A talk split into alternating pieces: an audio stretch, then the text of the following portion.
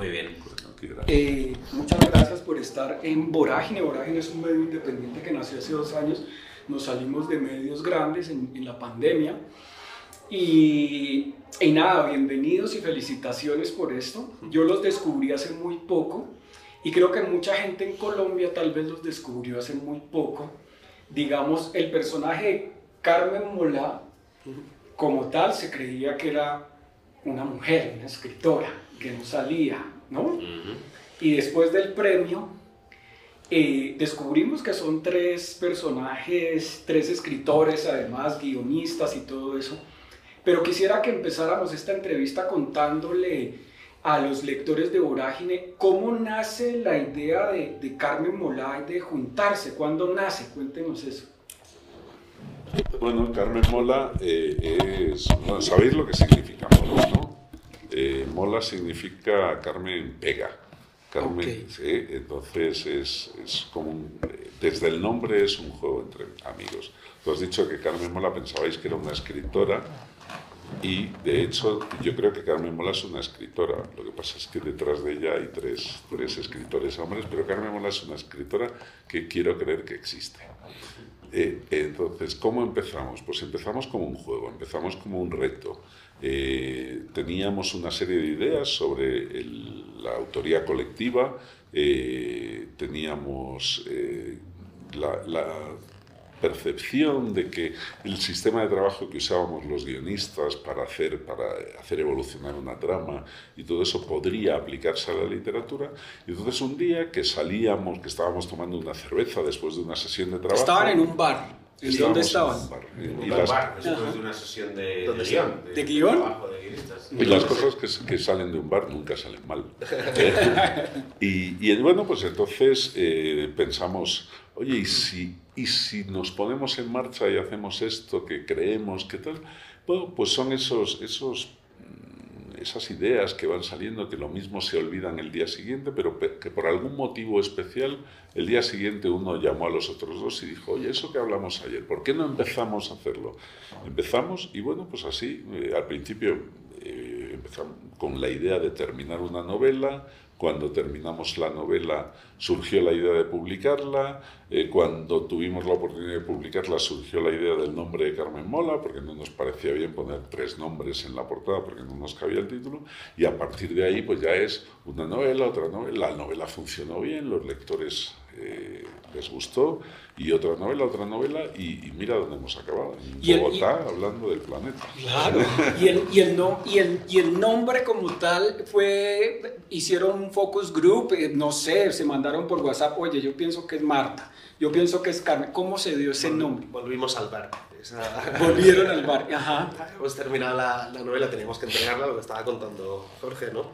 Era muy raro presentarnos nosotros, poner una novela con tres autores en la portada y también había como una idea de, de, bueno, de darle más importancia a la novela que a la, a la propia autoría, ¿no? Y, surge la idea de, de elegir un seudónimo. La elección del seudónimo en, en, concreto es que tardamos minuto y medio. Estábamos, bueno, ¿qué nombre ponemos? Eh, se lanzó algún nombre así, estábamos los tres juntos, alguien lanzó un nombre en plan Philip Seymour o lo que sea, ¿no? De nombre anglosajón, no sonaba muy mal eso y llegó alguien, alguien dijo Carmen, que es un nombre muy español y que nos parece que suena bien en, en, todo el mundo, y otro dijo, ah, Carmen mola, mola es eso, Carmen está bien, Carmen uh -huh. nos gusta.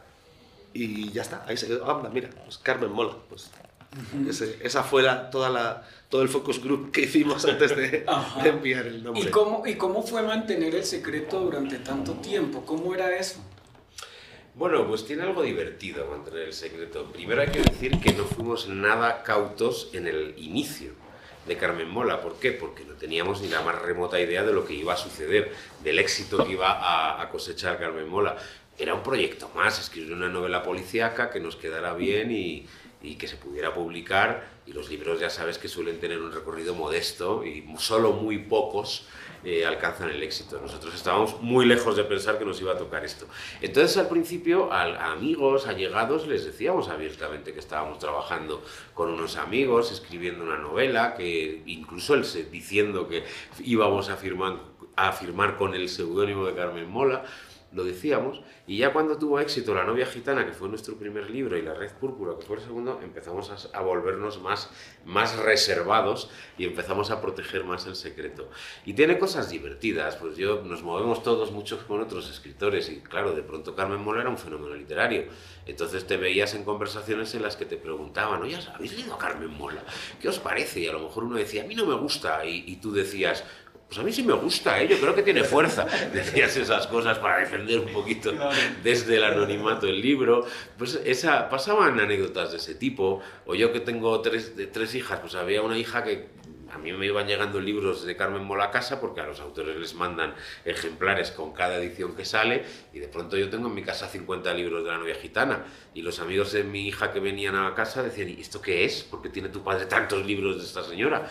Y mi hija decía, bueno, es un poco raro mi padre tal, estas cosas, ¿no? Bueno, pues anécdotas así divertidas que, bueno, sí. Y de pronto llegaron a ser como un contrato de exclusividad, eh, o digamos, no exclusividad, no es la palabra, sino de confidencialidad, de confidencialidad con, la, con la editorial y con sus editores sobre el nombre bajo reserva. No, contrato no llegó a haber contrato como tal. Lo que pasa, todos entendíamos que en aquel momento eh, el, el, que no se supiera quién era Carmen Mola, pues era bueno.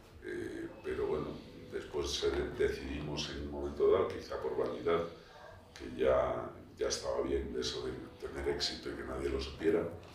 Y bueno, empezamos a pensar modos de, de abandonar el anonimato pero contrato de confidencialidad sí. o a lo mejor la cadena o sea la cadena tenemos la, un, nosotros tenemos una nosotros no. en contrato tenemos una cláusula sí. de confidencialidad nosotros nunca tuvimos trato directo con la editorial fue Maravilloso. Todo, fue todo a través de nuestra representante. Nosotros uh -huh. escribimos la novela y ponemos el seudónimo, se la damos a nuestra representante.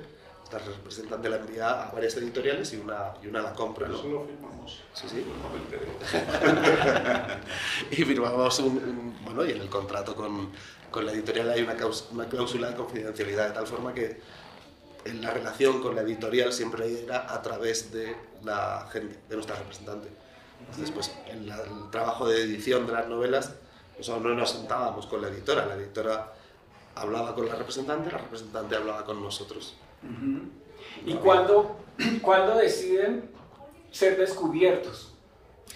Bueno, cuando nos metemos con la bestia nos da la sensación que es, una, es un paso un paso más allá de lo que hacía Carmen Mola, que hacíamos género policíaco. Esta es una novela, eh, un thriller histórico, que tiene más géneros. Nos parecía que era una novela eh, que tenía aroma de, de, de premio Planeta, por, porque era más amplia, más ambiciosa, contenía un retrato de época. Bueno, nos parecía que igual no era del todo audaz o insensato presentarnos al premio.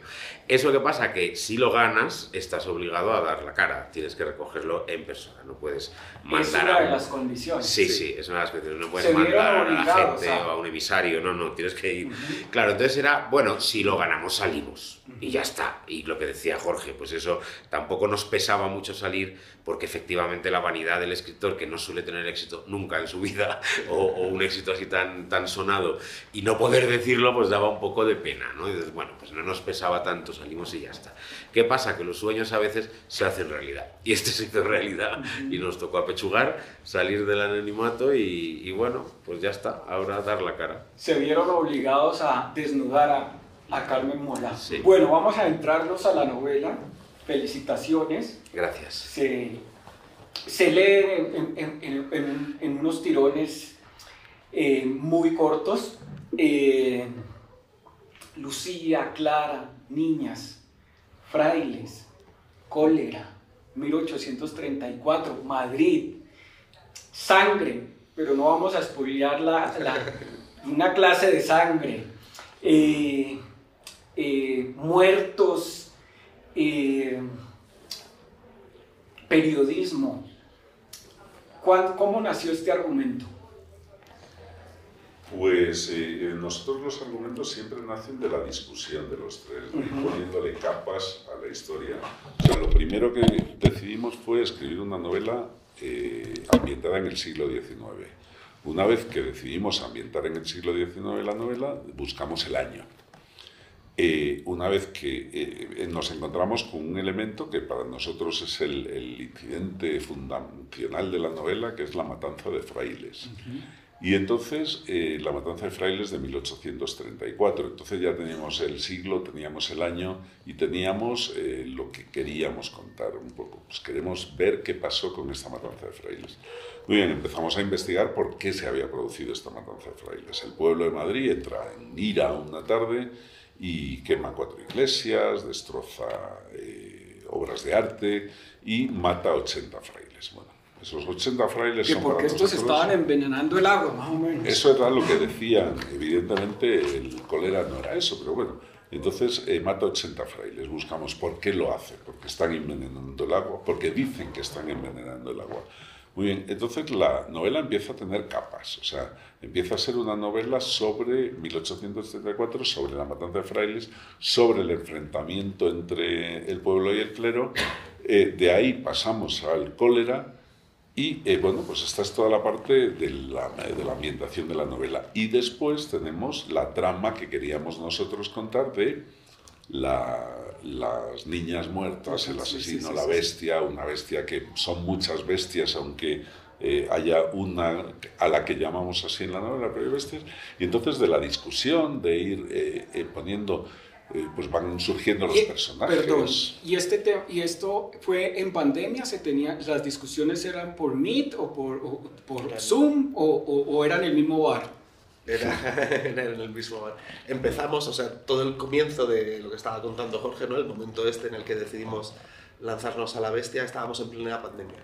Nosotros estábamos encerrados, cada uno en su casa, y, y no sabíamos cómo funcionaba el Meet, como todo el mundo, no, no se oía, no te veo, todo este tipo de cosas. Enciende el micro, Sí.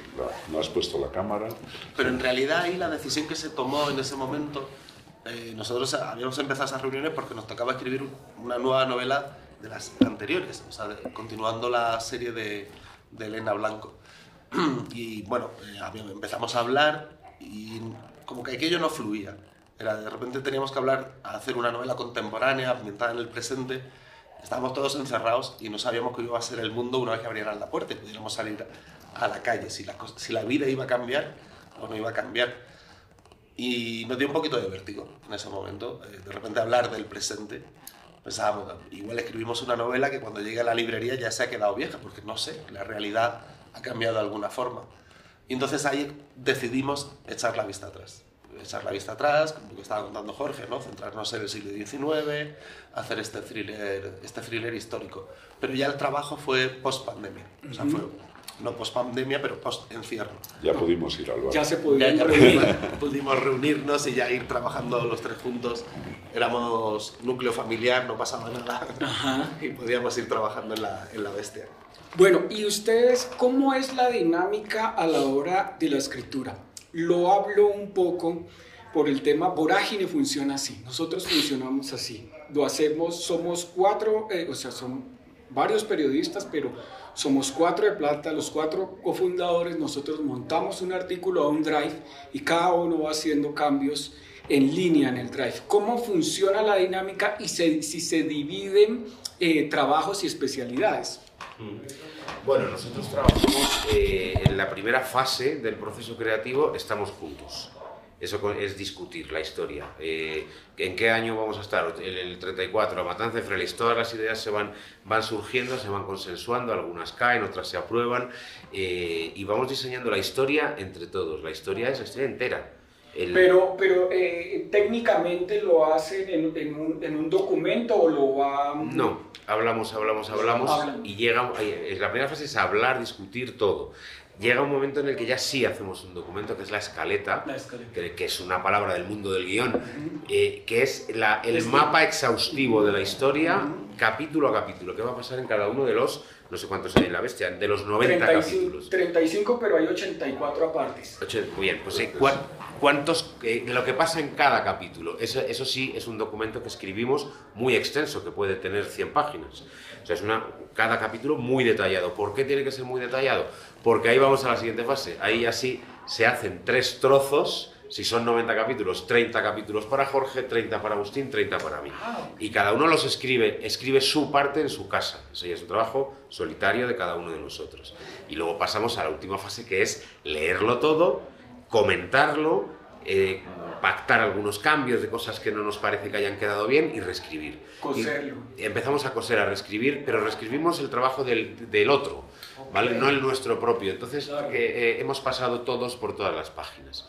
Ese es un poco el, el proceso. eh, Que parece así como complicado, pero nosotros lo tenemos cada vez más engrasado y como venimos del mundo del guion, que, que se trabaja así, eh, reuniéndose y discutiéndolo todo, pues nos resulta, nos resulta fácil. Y en los, te- en los temas como de investigación, por ejemplo, ese Madrid de esa época uno lo huele, uno lo siente, uno lo ve, es un Madrid un poco turbio, incluso hasta feo, ¿no? Sí, sí, sí. Estéticamente feo, oscuro. Sí. Eh, ¿Esas investigaciones también son por aparte o, o- o o uno dice, mire, esto pasó así, eh, eh, eh, en este año funcionó esto, se vestían así, ¿cómo funcionó? Cu- Cuando empezamos con esas reuniones, pues evidentemente si ya estamos todos decidiendo eso, pues cada uno va buscando y llega a la reunión siguiente con cosas de las que se ha enterado, con un librito en el que hablan de la epidemia de cólera, con- y entonces se lo pasa a los demás, el otro ha encontrado eh, pues las, las columnas de larva que tenía en casa y entonces ha, ha señalado tres que hablan de costumbres madrileñas y entonces eh, les dice a los demás, tenéis que leeros estas tres. Y entonces entre todos eh, pasamos a tener un poco todos la, la misma información, pero indistintamente cada uno y, y lo vamos in- intercambiando. Pero claro, es que este primer proceso, de cuando, cuando decimos al principio nos juntamos todos, parece que es que nos juntamos dos días, no, eso a lo mejor son dos meses Claro. hablando. Y a lo largo de esos dos meses es cuando van saliendo todas estas cosas. O sea que muchas veces es, he encontrado una, en internet una tesis doctoral sobre no sé qué, os la reboto. O sea, que- que muchas veces no se sabe de dónde viene. O eh, en, en tal museo de la ciudad hay un- una maqueta de cómo era Madrid en 1830. Eh, ¿Por qué no nos vamos el martes a verla? Eh, y, y entonces pues, hacemos una excursión a la maqueta, o sea, vamos un poco co- compartiendo todo y sin olvidarnos de que esto también lo hacemos para pasárnoslo bien. Claro, claro no, no, no lo ven como un trabajo, digamos, es como un una trabajo- obligación. Es un trabajo, pero es un trabajo divertido. ¿no? La documentación es bonita porque aprendes un montón de cosas. Claro. Entonces eh, nos toca escribir de la bestia, pues aprendes de las guerras carlistas, de cómo fue el absolutismo de Fernando VII, la regencia de María Cristina, las sociedades secretas de Madrid, no sé, y que no lo sabíamos porque no tenemos tanta cultura, pero vas enfocando y aprendes mucho, eso es divertido. Y en el camino de esta escritura y de esta investigación es donde van naciendo las capas. Voy a hablar de una capa muy interesante, o digamos de un tema, y sin espoliar, Ujú. sin espoliar, que tiene que ver con la sangre. Con la sangre. Cuando llega, fue en una discusión donde, hey, descubrí algo de la sangre, sin decir eh, de qué se trata, sin profundizar. Hablemos solo de sangre, de ese tema. Eh, Voy a intentar contártelo sin profundizar. Sí, claro, sin espoliar. Yo creo que hablar de los. Sí, eso iba a contar. O sea, nosotros partimos, son estas ideas que van evolucionando, ¿no? que van transformándose. En España hay una figura eh, casi popular ¿no? dentro de la historia de España que son los sacamantecas. Que prácticamente en cada región de España existe el mito de un sacamantecas. ¿Qué eran los sacamantecas? Pues eran en el siglo XIX e incluso a principios del siglo XX que, ah, bueno, que está azotando la tuberculosis y existe todavía una parte mágica de- dentro de la cultura española, pues existe la teoría de que el sebo, la grasa de los niños, eh, sirve para curar la tuberculosis. ¿no? Y entonces se dan varios casos que son casos reales, ¿no? de gente que secuestraba niños, eh, los mataban, les sacaban el tuétano ¿no? y hacían una pócima con ellos que se la vendían a los más ricos de la, de la, de la ciudad. ¿no?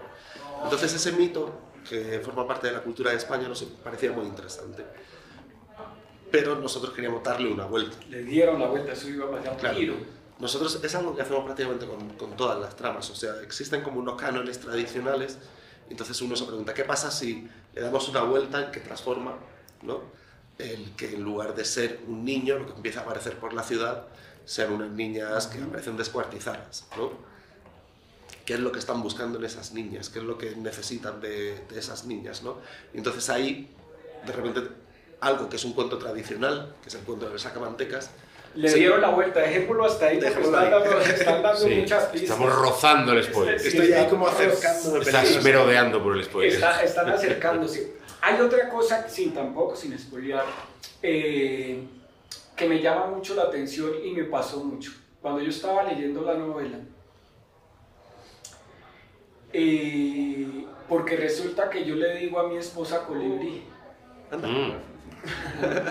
Fíjate. entonces le digo colibrí y pasa algo con, con, con- con colibrí. No vamos a hablar de... a- a- le voy a poner a, a- ese personaje colibrí.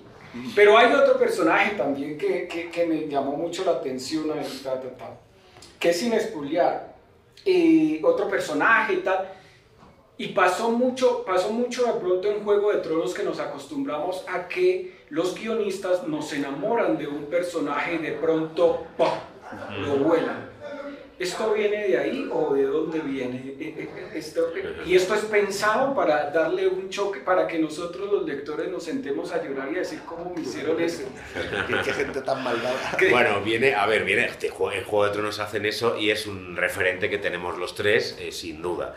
No, ven- no viene exactamente de ahí, del deseo de replicar Juego de Tronos, pero sí de, de una, eh, como un compromiso, una obligación, una exigencia que nos ponemos nosotros como, como escritores, que es sorprender al lector. Esto es uno de nuestros mandamientos, ¿vale? Sorprenderás al lector. Y cuando están haciendo esta escaleta, ustedes dicen aquí hay que sorprender al lector, quizás Sí, se lo sí, ponen sí, en, en- en la- ese es en el esa- momento ese es el momento de hacerlo en la escaleta aquí giro aquí sorprendemos aquí sorprendemos Ah, aquí sorprendemos porque nosotros queremos una como proponerle al lector una experiencia de, de lectura como quitándole la red de seguridad. No es el relato clásico del viaje del héroe al que se le someten a muchos percances pero luego sale airoso al final. No a nosotros hacemos una Porque subversión del, del uno relato como, clásico. como lector, haciendo un feedback, si esto lo volvemos podcast, haciendo un feedback, estoy hablando como lector, uno se enamora de los, de los personajes, de pronto pasa algo con esos personajes y uno se pregunta, ¿y quién es el protagonista de esto? Sí. De esto? De- de- Pero eso es muy chulo, porque el relato ya cobra una originalidad eh, que, que al lector le gusta. Le puede, por supuesto que tendrá que hacer el lector un pequeño duelo ¿eh? del cariño que le tenía al personaje que se bate en retirada. Pero eh, de pronto le anima porque está en un relato que no maneja bien, no es un relato tópico, no es un relato que responde a la fórmula habitual. Eso nos interesa mucho, intentar eh, en- en- encontrar las maneras de, que el relato no sea el de, siempre. Y ya me dijeron, pero ya me dijeron que ustedes cada uno va, escribe 30 páginas, el otro 30 capítulos, 30 capítulos, todo eso. Pero a la hora de la construcción de los personajes, tampoco se los dividen cómo funciona esa construcción. Eh, eh, Bueno, hablo de Lucía, Clara, Donoso. Tienen una voz propia, uno sabe cuando le está hablando o cuando es, bueno, hablemos de Ana Castelar. Ana Castelar es un personaje maravilloso que de pronto uno, bueno, lo tumba. Eh, pero eh, eh, esa, esa construcción de personajes, cada uno le pone voz o no, cómo funciona eso, porque es difícil. No, pero en, en el mundo de los guionistas es algo común. O sea, cuando nosotros empezamos a, a trabajar la historia, trabajamos los personajes también. Los personajes se trabajan eh, con, muchos, con muchos matices, o sea, su humanidad, sus defectos, eh, su, viaje, su, su- hasta su forma de hablar. Entonces nosotros lo trabajamos así, pero por ejemplo en, el caso de, La Bestia hay un personaje que es Donoso, que cuando acabamos, cuando acabamos aquella primera redacción de la novela, antes de empezar con todas las escrituras, nos quedó la sensación de que no le habíamos sacado bastante partido. Es que este personaje hay veces que apunta, que apunta cosas, que apunta cosas buenas, pero después no llegamos a darla. Y entonces ahí hicimos una reescritura total del personaje donoso en el que en en esa reescritura ganó mucho hasta el punto de convertirse en nuestro personaje favorito, en ese, en ese borrachín que se enamora, eh, que, que- que no quiere nada, saber nada del amor, pero se enamora, que tiene un viaje a lo largo de la novela que pasa de su única preocupación en el mundo es tener dos reales para tomarse un aguardiente, pasa a decidir ayudar a, A Lucía. a- a Lucía, a- que que Lucía es la protagonista, Claro. abrirse al amor de, de Grisi, eh, amor correspondido. Y no, además, eso y no además a ese amor, me, me parece fascinante lo que hacen, que es eh, con Donoso y Grisi, es ese borrachín que, que con una mujer inalcanzable, que quizá, ¿no? Sí. Un amor Bueno, es el, desa- el desamor es uno de los grandes temas literarios, ¿no? Eso es un tema universal. Y a mí siempre me han gustado las historias de desamor. Qué gran tragedia de la vida es enamorarte de una mujer, o al revés, no, un hombre, y no ser correspondido. Esa es una desgracia que, por supuesto, que un escritor tiene que fijarse en ella de vez en cuando. Es una, Ok. Esas historias son muy chulas. Bueno, y hablemos del tema un poco de no dejarlo en el libro. No sé si por su vocación de guionistas, también cuando lo están escribiendo el libro, lo piensan, eh, digamos, en una serie o algo así. Lo hablo por las escenas. Ahora se me viene a la memoria la escena de los espejos. Es muy visual. Eh, hay, una escena, hay una escena maravillosa de, de la pelea de Eloy. Eh, todas esas escenas son muy visuales. ¿Ustedes intencionalmente lo están pensando también para no quedarse solo en el libro? No, nosotros, o sea, la, la ventaja que tenemos al ser guionistas es que eh, si queremos levantar una historia y, para que sea una serie de televisión o para que sea una película, tenemos nuestros canales, o sea, podemos ir directamente a hacer la, a hacer la serie.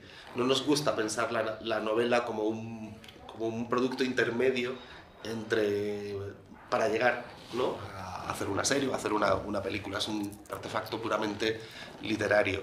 ¿Qué es lo que pasa? Creo que es inevitable que nuestra formación de, de guionistas hace que lo que escribamos sea muy visual. Eso sí es verdad. O sea, que a la hora de construir las escenas, a la hora de, de meter al lector dentro de una determinada escena y llevarlo por, el, por ese Madrid de, de 1834, hay un elemento visual muy fuerte dentro de todo lo que hacemos, pero es formación, es formación de guionista, de, de escritor, y que creo que no, está presente ya no solo en los guionistas, sino en una generación de escritores que ha consumido tanto audiovisual como, como literatura, ¿no? Y entonces ya, aparte de la prosa, hay un elemento, pues eso, de, de recreación visual, casi de cámara, en el relato, ¿no? que va moviendo al lector por diferentes espacios. Eso es lo que hay de visual dentro de la, de la Bestia y de nuestras anteriores novelas, pero no con la intención de que eso vaya a convertirse luego en una, en una película o una serie. Si sucede, estupendo. O sea, si sucede y de repente alguien nos ofrece eh, hacer La Bestia, pues igual que de hecho de las primeras novelas se está haciendo una serie de televisión, pues nos lo plantearíamos y podríamos hacerlo. Sale una serie muy cara, eso sí. Claro, Hay- por época. hay que reconstruir Sí. un Madrid que ya no existe. Pero bueno, eso es algo que puede surgir y que lo mejor en el fondo es que le da una segunda vida a la novela. Ok. Y respecto de esa construcción de escenas como tal, ¿piensan ustedes en olores, mm, digamos, luces? Sí, las- cuando lo están escribiendo lo piensan, se lo ponen como, como, como- como un letrerito encima del computador, ojo oscuro, eh, ojo muy, no sé, eh, eh, niebla, eh, humo, eh, huele a esto, huele a lo otro. Bueno, no tanto, ¿no? No sé si somos escritores tan sensoriales, pero bueno, lo tienes un poco presente. Nosotros teníamos el ejemplo de la fábrica de pan, y eso se- que, pero que al final no lo metimos, ¿eh? Eh, la, la mazmorra estaba al lado del pósito, del pósito real, que era la, la, Sí, fabri- la fábrica de harina. estaban las taonas. Las eh, taonas. Donde se hacía el pan de Madrid, está, la mazmorra está al lado. Entonces Sí. pensábamos que después no lo llegamos a meter y no sé por qué, porque eh, teníamos en la cabeza que esas niñas que están pasando hambre, que están pasando penalidades, que están dentro de una mazmorra, encima huelen el pan. Sí. Es Y no lo más- metieron. que- No, es como más no, cruel. no, más cruel. Y no lo Sí, metimos. sí, sí, sí. Porque se nos ocurrió a última hora, ya estaba. Pero la sí le meten algo, la- sí le meten algo como de, digamos, de matiz a esa mazmorra porque ellas empiezan a imaginar que las han capturado para, para ser Sí. reinas, para ser un... de, de sueño. Yo creo que no hay esta cosa tan detallada del capítulo a capítulo, pero hay, sí hay una cosa que hablamos mucho y es cómo era Madrid en, en ese momento, ¿no? Y eso te crea, ese- creo, ese ambiente tan sensorial, es decir, era un, un Madrid muy sucio, un Madrid lleno de barro, eh, un Madrid sin apenas luz, muy pobre, que la gente se cambiaba a poco, no, había, no se duchaba, las taonas como eran, ¿no? Era, es como Sí. esa realidad está ahí el contraste con el palacio de Ana Castelar, ¿no? que de repente en ese desastre y en ese podredumbre de, de Madrid, dentro hay una especie de jardín paradisíaco donde vive Ana, Ana Castelar, ¿no?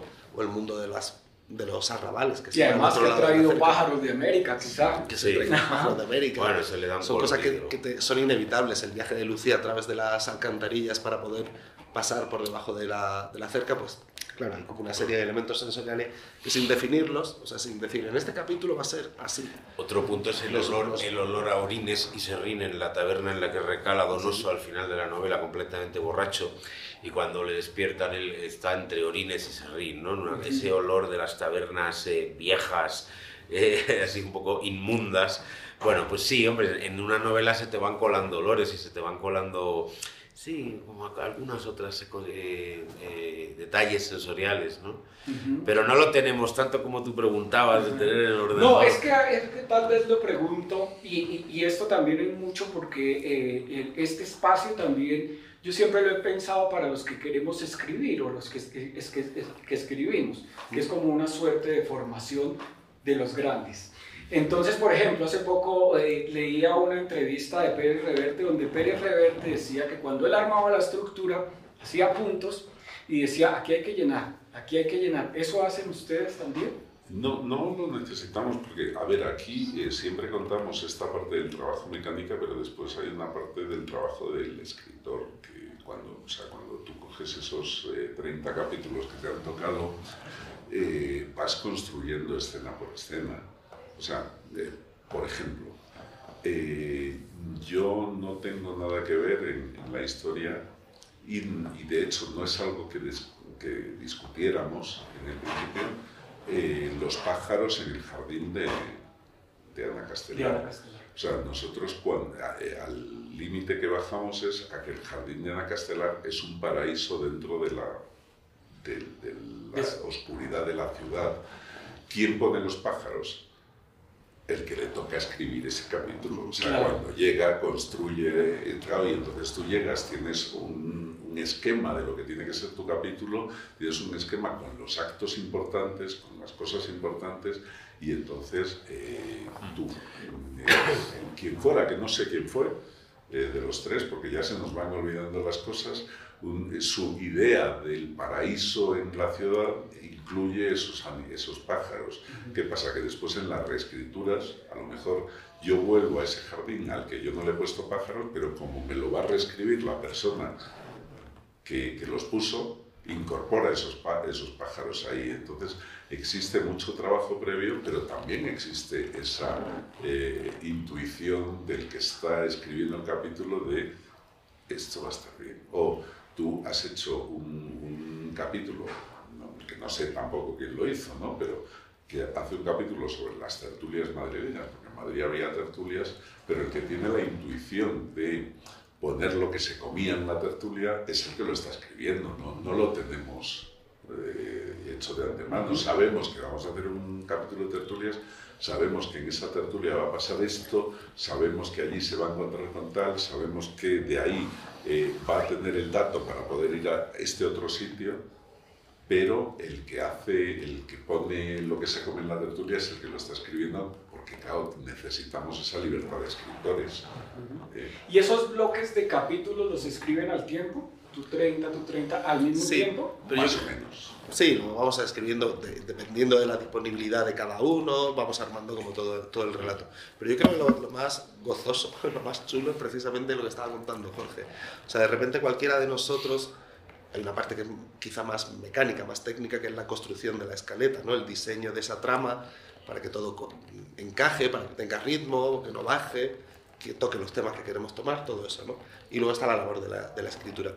Y de repente te llega eh, una parte que tú has estado trabajando en, la trama, ¿no? Y te llega esa parte escrita por Jorge, por ejemplo, y de repente hay una idea súper chula en eso, que tú no habías pensado, ¿no? Y entonces creo que lo, lo bonito es que somos bastante horizontales en, ese sentido, o sea, disfrutamos mucho de los hallazgos mm. de los demás, ¿no? Y entonces yo lo que hago es ser un, ser un aprovechado y recojo esa idea y la estiro para también mi, mi parte, ¿no? Le damos continuidad, disfrutamos de las cosas. Por poner un ejemplo, eh, nosotros decimos en la escaleta que eh, Donoso va en busca de Grisi, que llega a la casa donde está Grisi y se encuentra con la casa en unas circunstancias, todo lo que sale en la novela. Bien, ¿quién dice que eh, Grisi vive en la casa de Tocame Roque y cuenta lo que era la casa de Tocame Roque? Eso no está en la escaleta. Eso, el que va a escribir ese capítulo dice, ¿dónde pongo esto? Enfoca ya más en lo que le Y entonces dice, yo sé que había en Madrid una casa que la llamaban de Tócame Roque, y entonces lo busca y mira y ve que eso estaba en la calle Barquillo, y entonces se le ocurre que puede parar antes a comprar unos pasteles y entonces busca que había una pastelería en la calle Barquillo, bueno, pues esa ya es la parte de, en la que, claro, te estás divirtiendo, o sea, tú lo único que tienes que hacer es que Donoso siga a este para que acabe eh, llegando a la casa de, de Grise, ¿vale? Esa es la parte mecánica. La otra parte es la que cada uno de nosotros se divierte con la novela y a lo mejor, y a lo mejor hay una que, ha hecho, que he hecho yo y a ellos no les gusta y tenemos que volver atrás, ¿no? Pero bueno, esas son las cosas que pasan, ¿no? A cambio hay muchas cosas por los pájaros, la casa de Tocame Roque o, eh, el, o, la canción eh, que cantaba el pueblo de Madrid mientras eh, quemaba los, los frailes, ¿no? Asesinar a los frailes, que hay una cancioncilla, o eh, el ejemplo, pues dices, no, van a enterrarla, ¿vale? Una vez que van a enterrar a quien sea, empezamos a ver a qué cementerio. Y empezamos a buscar qué cementerios, o sea que había ahí también una inspiración. y, que, y que van entregando datos digamos, históricos y que le enseñan a uno. Entonces, no sé, por la Fuencarral, sí, cuenta que era la Fuencarral y, y, le van imprimiendo ese tipo de datos. ¿De dónde nace lo del anillo? ¿Dónde salió? ¿De un dato quién lo encontró? El, anillo de la sociedad secreta. Pues en realidad la sociedad secreta surge de una mezcla. La, realidad histórica, que Madrid era un hervidero de sociedades secretas, era como cada uno tenía su propia, su propia sociedad secreta, había muchísimas, y nosotros cuando empezamos a, diseñar la sociedad secreta que aparece en la, en la, novela, en la que nos centramos, partimos de una sociedad secreta real que, se, que surge en Italia. ¿no? Surge en Italia, se extiende por Francia, y hay un libro que habla sobre las sociedades secretas españolas, ¿no? y que la sitúa durante un tiempo también en España. ¿no? Y entonces nosotros la cogimos, cogimos parte de su ideología y fuimos construyéndola en función de otras sociedades. ¿no? Por un lado está la, masonería, que tiene mucho que ver en, toda la, puesta en escena, digamos, de la sociedad secreta. La masonería es una sociedad secreta con mucha implantación en, en, España y que tenía ese tipo de rituales, el concepto del los, el gran maestre, en fin, toda esa, toda esa estructura. Matar a nadie. Sin matar a nadie. Los masones son buenos. Los masones eran muy bajos. Y luego había otra en España que eran los anilleros, que efectivamente se reconocían por, esta, por la cuestión del, del, anillo. Entonces, de la combinación de diferentes elementos, nosotros necesitábamos un elemento reconocible ¿no? para crear la, la, trama. Surge la idea del anillo, con dos mazas de carbonero, que son las que definen a la sociedad secreta de la novela. Sí, el anillo es que es un objeto que en este tipo de novelas, de intrigas históricas, está bien. O sea, la idea es una pícara de Madrid, que es Lucía, que roba de cosas de los muertos, se lleva el objeto equivocado. eso es un poco, en realidad, lo que pone en marcha la historia. Se ha llevado el objeto equivocado porque es un objeto muy codiciado. Entonces, ups, ¿qué he hecho? Bueno, pues eso es una idea que surge en unas reuniones y ahí se nos cuela el anillo como elemento de la intriga. Bueno, vamos a dejar aquí la entrevista para invitar a todos nuestros lectores y a todos los que nos escuchan para que lean la bestia de Carmen Molá, felicitaciones a ustedes. Y que creen que se viene otra novela histórica o que se viene, o, están disfrutando de esto y no, quieren pensar en eso. Pues se viene, se viene de momento en septiembre, en otoño, la publicación de la cuarta entrega de, la trilogía de Elena Blanco, que va a pasar a ser una tetralogía, se va a llamar Las Madres, eso va a salir con Alfaguara. Y con Planeta vamos a hacer un thriller histórico seguramente, no sabemos si recogiendo lo que ha sucedido en La Bestia, o sea, retomando desde La Bestia, o totalmente autónomo. Esta novela en principio nos la hemos tomado como una novela autoconclusiva, terminada y ya está. Pero bueno, estamos ahí. Tenemos poco tiempo ahora para meternos en, la escritura, en la preparación de otra historia, pero ya el tiempo aprieta y hay que empezar a hacerlo. Así que sí, eh, tenemos que empezar a hablar de estas cosas en las cenas de, de, la, En el bar. En el bar. En el bar. Y yo siempre tengo un dicho que es de una canción de salsa del Gran Combo de Puerto Rico que dice, esto no es llegue y pegue, Esto es poquito a poquito. Sí. ¿Cuánto se demoraron desde el, desde el día hasta el, al- el día que entregaron el manuscrito? Pues no lo sé exactamente. Nosotros el, Bueno, el proceso no debe ser un año, ¿no? Más o Sí, menos. no somos muy, muy lentos, por, entre otras cosas, porque nos parece que las novelas hay que dedicarles el tiempo que hay que dedicarles, pero tampoco te puedes eternizar con ellas, ¿no? Eh, porque empiezan, empiezan a caerte mal. Eh, entonces nosotros más de un año no estamos, ¿no? entre nueve meses, un año, una cosa así. Dedicándole cuántas horas al día. Todas. todas. Somos- Bueno, trabajamos mucho, trabajamos mucho, sí, sí. Claro, nosotros somos escritores, llevamos, tenemos la suerte de llevar un montón de años, entre, no sé yo cuántos, bueno, 30 años viviendo Sí. de la escritura. Y eso significa que todos los días te levantas, todos los días te sientas y, estás, y echas tus 8 o 10 horas escribiendo. No esperamos a estar inspirados, ¿no? Ok. Empezamos y escribimos. A, escribir. Sí. Listo. Bueno, muchísimas gracias y felicitaciones. Muchas Muchas gracias. gracias. Muchas Un gracias. placer.